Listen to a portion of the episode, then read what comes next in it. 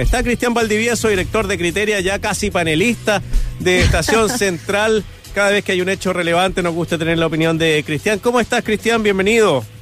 Hola, ¿cómo están? Muy bien, gracias a ustedes. Muy bien, muy contentos por, eh, bueno, aparte del resultado de ayer, muy contento, diría yo, por cómo los chilenos hemos podido superar esta crisis a través de la democracia y la participación ejemplar del número de votantes más alto desde el retorno a la democracia. ¿Cómo interpretas tú esto, Cristian? Bueno, hay múltiples lecturas e interpretaciones, todavía muchas en, muchas en proceso, ¿verdad? Pero efectivamente eh, la participación es muy alta y una participación muy alta más en un contexto muy muy muy complejo, muy incierto, como habíamos hablado en otras en, otras conversaciones, el COVID, la crisis económica, la incertidumbre respecto de si, el, si iban a haber algunas acciones de violencia. Entonces, con todo ese contexto, con toda esa, eh, de alguna manera, esos frenos a la participación, tener un 51% y una votación en número de, las más grandes, como comentas tú, es, muy, muy, muy impresionante y es un resultado bien macizo. Entonces, creo que es un, esa es la primera, la primera gran lectura. A pesar de todo, la gente salió a votar y a validar eh, la posibilidad de tener una nueva constitución. Claro que sí. ¿Y cómo estuvo la lectura de las encuestas? Parece que también estuvo bien cercana la intención de voto. Bueno, en, el caso nuestro, por lo menos, eh, nosotros tuvimos siempre dos miradas. Uno, que eh, el contexto era incierto para estar eh, armando predicciones y por lo tanto creo que desde esa perspectiva anduvimos bien porque mientras algunos decían que iba a votar nueve millones o nueve millones y medio y otros que la participación iba a ser muy escasa, bueno, lo que pasó es que esto fue un escenario más bien donde se verificó la idea de la incertidumbre, donde mucha gente se restó de salir a votar por algún temor, particularmente la población de más edad, por lo que uno estaba mirando, ¿verdad? Y otra que decía que iba a votar sí salió eh, en masa, que fueron los más jóvenes. Entonces, aquello que suponía que iba a ser una gran participación eh, tenía dos, dos supuestos. Uno, que la gente de más de 50, de 45, que son el 50% del padrón, e, eh, históricamente han votado en más de un 60%, iban a ir a votar, como han ido siempre. Lo que no se produjo, como se suponía, y dos, que los jóvenes que menores de, eh, de, 45 años, ¿verdad? O, que también son el otro 50 el padrón, que históricamente votan en menos del 40% en promedio, eh, iban a ir a votar. Y eso sí se, se, dio, que fueron a votar. Y en términos de, predicciones, yo creo que todas las encuestas más o, más o menos, pero serias, eh, estaban, era claro que iba a ganar el apruebo. En el caso nuestro, nosotros no hicimos nunca una predicción porque no queríamos jugar a para hacer una predicción hay que definir cuál va a ser la participación en términos exactos, pero sí quisimos permanentemente estar conectados con las subjetividades de la ciudadanía y nuestra última encuesta pública, que fue a finales de, a principios de octubre, bueno, dijo 72, 19 y 9 de nulo, que si lo llevamos a base 100 termina siendo 79, 21, así que estuvo, eh, eh, la subjetividad ciudadana fue el mejor indicador respecto a lo que iba a pasar. Oye, Cristian, eh, conversaba con algunos analistas políticos y decían que igual el eh, padrón electoral está, mm, está bastante alto, que nos han hecho, bueno, eh, la eliminación de las personas que han fallecido. No sé cómo, cómo, si tú también tienes esa, esa opinión, que habría que revisar bien si el padrón es de 14 millones o estaríamos en los 12 millones de votación. Bueno, ahora lo, lo único cierto es que, es que el la comparación es la misma respecto de la última, de la segunda vuelta presidencial donde el presidente Piñera ganó ¿verdad? por el 55. En ese momento, con un padrón de 14 millones 300 contabilizado, otra cosa es todas las restas que haya que hacerle, la votación fue de 49% en la segunda vuelta. Con este padrón actualizado, ¿verdad? De 14 millones 700, la votación fue de un 51%. Entonces, ajusten más, ajusten menos, que probablemente haya que hacerlo, la medida de comparación es la misma. Y en ese contexto, eh, en esta oportunidad votó más gente eh, y una proporción mayor de lo que votó en la segunda vuelta, que había sido ya la votación con mayor participación en el contexto de voto voluntario. Entonces, por donde lo veamos, igual es una alta participación. ¿Qué pasa, Cristian, con la segregación del voto? ¿Cómo estuvo aquí la participación a nivel de equilibrio de los territorios? A ver, yo diría que diría que hubo dos elementos que hicieron aumentar la participación eh, y por otro lado que la prueba ganara con más holgura de lo que muchos incluso pensaban. Uno es que se dio eh, es el voto de comunas más jóvenes, ¿ah? que fue más grande de lo que había sido históricamente. Por ejemplo, eh, por decir algo, la comuna más joven en promedio en Chile es Quilicura. ¿ah? Y en la segunda vuelta de Piñera, eh, Guiller votó un 48% de ellos. En esta elección votó el 61%. Entonces ahí tenemos un súper criterio para entender, chuta, ah, la comuna más joven se volcó a las calles. Y por otro lado, bueno, también comunas que son pobres salieron a votar en mucha mayor proporción de lo que habían eh, votado históricamente. Por ejemplo, Renca, que creo que es la comuna con los indicadores eh, de mayor pobreza en la región metropolitana, había votado en la última elección 44% y ahora votó 56%. Entonces, la combinación de ambos factores, comunas con mayor índice de pobreza, más comunas eh, jóvenes o con un promedio de edad más joven, fue lo que hizo subir eh, la participación. Y en ese sentido, también territorialmente, vemos que Antofagasta, la región, la región de, Antofagasta, eh, subió muchísimo su participación. Antofagasta había, había votado la última vez un 40% y ahora votó un 49%.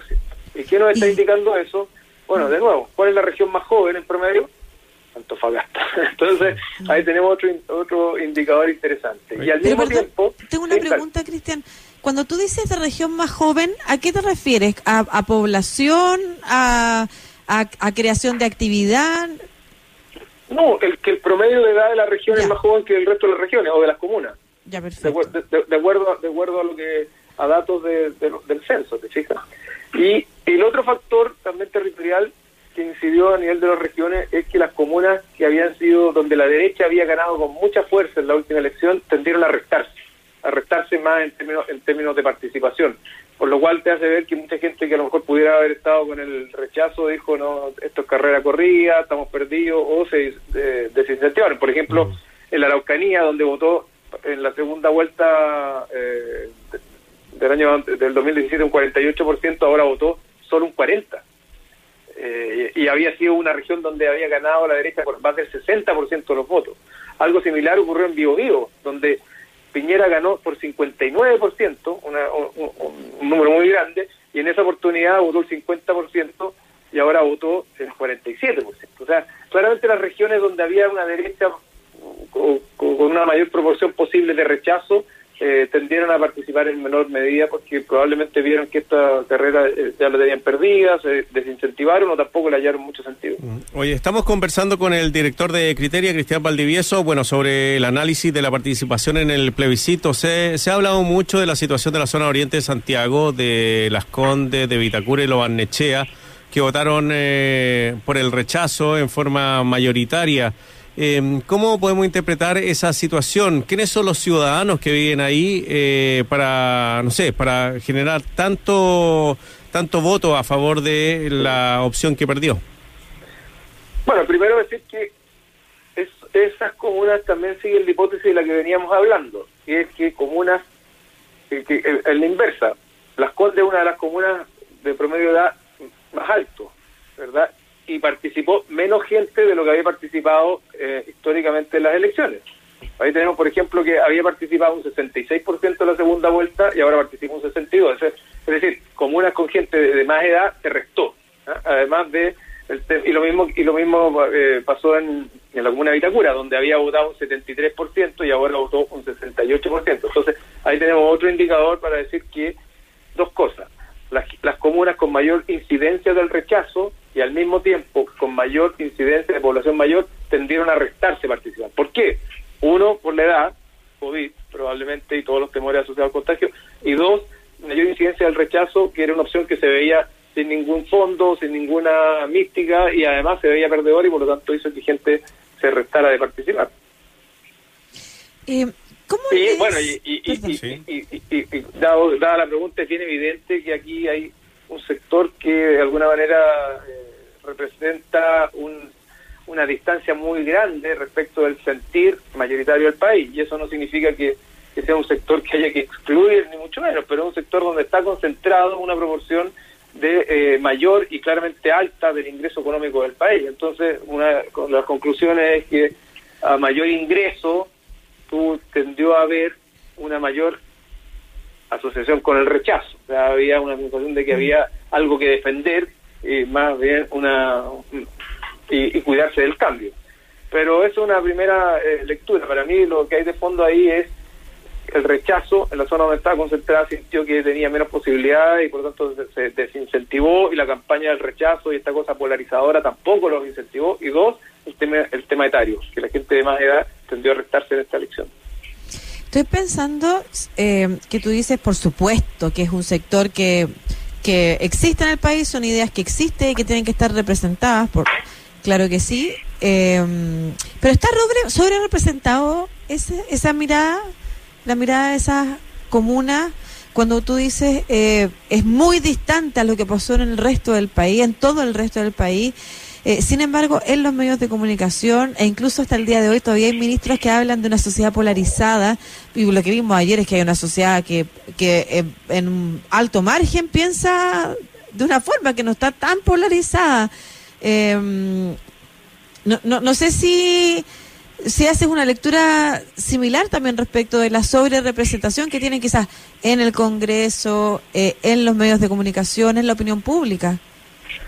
O sea, a ver, eh, eh, sí, hay una sobre representación que tiene múltiples causas, como dices tú, en los medios, en los círculos con los que se relacionan, y también tiene una causa que tiene que ver con el voto voluntario. el voto voluntario históricamente jugaba a, elegir entre alternativas que eh, le hacían más sentido a los segmentos más altos. Es decir, la gente de segmentos más altos tendía a votar más que los segmentos medios, los segmentos bajos, por lo tanto se tendían a sobre representar eh, los representantes de esos mismos sectores, por una parte. Y por otra, el hecho de que estén sobre representados, que tengan eh, mucha más voz pública de lo que tendrían en el promedio de lo que la ciudadanía está sintiendo, expresando o enjuiciando, eh, genera un gran desacople que es complejo, porque eh, la conversación entre las élites, ¿verdad? Entre ciertos círculos, finalmente no se oxigena y empiezan a generarse las sensaciones o las ideas de que existe una microrealidad eh, que cuando tú la destapas, te topas con que esa microrealidad no tenía nada que ver con la gran realidad que vive el resto del país y ese desacople es muy complejo en términos de de la conducción eh, política y social de un país. Siempre se habla, es más, claro. Es, más, si tú miras las opiniones eh, de ciertos columnistas, opinólogos, comillas de la élite, todos pensaban que la elección iba a ser mucho más apretada. ¿Y por qué pensaban eso? Decían 60-40, 63, no sé qué. ¿Y por qué pensaban eso? A pesar de lo que decían las encuestas, a pesar eh, de, lo que uno veía en la calle, decían eso porque ellos conversan entre ellos y, piensan que lo que sucede en ese microcírculo muchas veces es lo que representa a la sociedad. Y ahí tenemos un problema importante, ¿verdad? Porque ese es el gran desacople que hemos vivido durante tanto tiempo y que hace que la élite, para ponerlo en ese, en ese lenguaje, esté tan desconectada de las subjetividades mayoritarias de la ciudadanía y le cueste ver eh, lo que está pasando, le cuesta interpretarlo y le cuesta leerlo finalmente para accionarlo políticamente. Claro, lo lamentable es que los políticos están dentro de ese grupo también, que no han sabido leer tampoco a la ciudadanía porque se han alejado y no es que se hayan ido a vivir solo a esos barrios, sino que finalmente, eh, me imagino, estudian en los mismos colegios, en las mismas universidades, en las mismas profesiones. Es una de las críticas que también se ha hecho a la clase dirigente económica de Chile, Cristian. Bueno, es parte de la segregación, de la falta de oxigenación, es, es parte del estallido social también eso. O sea, la, la promesa meritocrática rota que suponía que eh, si alguien estudiaba, se sacaba la mugre, ¿verdad?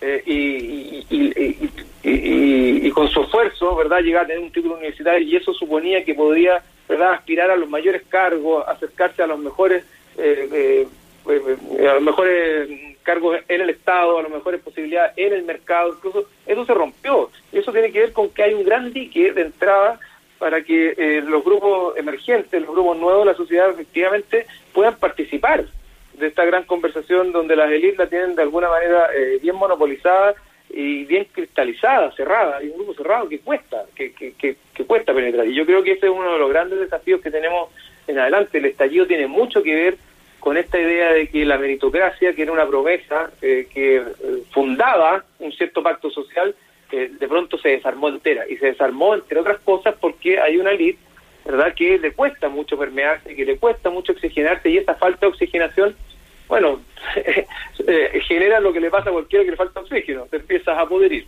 Eso es un problema tremendo que tenemos delante. Y, y perdona, si tú miras solo ciertas señales, eh, tú dices, ¿cómo la élite pudo pensar que esta elección podía ser competitiva o que podía ser 60-40 o, mm. 63? Era imposible. Ningún alcalde, ningún alcalde que son los políticos mejor evaluados estaba con el apruebo, o sea, con el rechazo, perdón. Ningún alcalde de derecha, que son los mejor evaluados. Ninguna figura eh, de los políticos de derecha mejor evaluados estaba con el, con, el rechazo. Entonces, ¿de dónde iba a haber? Ninguna figura eh, social, ¿verdad? Eh, relevante estaba con el rechazo. Entonces, ¿de dónde iba a haber esta sensación de que había un 40% que estaba mirando un horizonte del rechazo eh, como una posibilidad?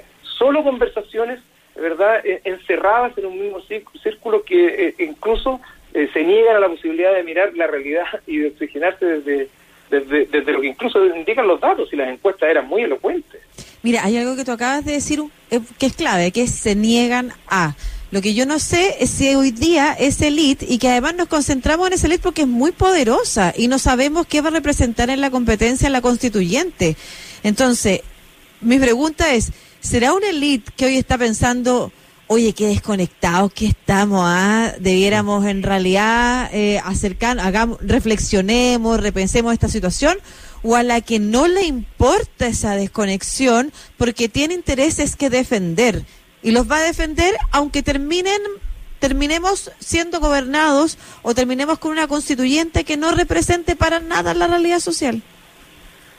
Es un tema súper complejo, pero, pero yo creo que lo que ha demostrado este hecho y en términos globales también la pandemia es que es imposible defender un espacio particular cuando vivimos en un mundo hiperconectado. Entonces, esa creencia de que podíamos defendernos eh, del COVID encerrándonos solo en un determinado barrio o encerrándonos solo en un determinado país, como que esto no hubiera no, no, fuera un problema eh, que trascendía la frontera, también lo podemos llevar a la misma realidad, de creer que es posible defender a brazo torcido eh, ciertos intereses y que esa defensa de esos intereses en ningún minuto va a poder ser resquebrajada y por lo tanto es negarse, negarse, negarse, eh, también es algo muy tuerto. Es, el mismo efecto del cambio climático. Si nosotros, eh, si nosotros contaminamos, dejamos huellas de carbono aquí, allá, etcétera, bueno, esto es un efecto global y en algún minuto nos va a tocar igual y por lo tanto yo lo que uno esperaría es que esto permita generar una reflexión más que una negación,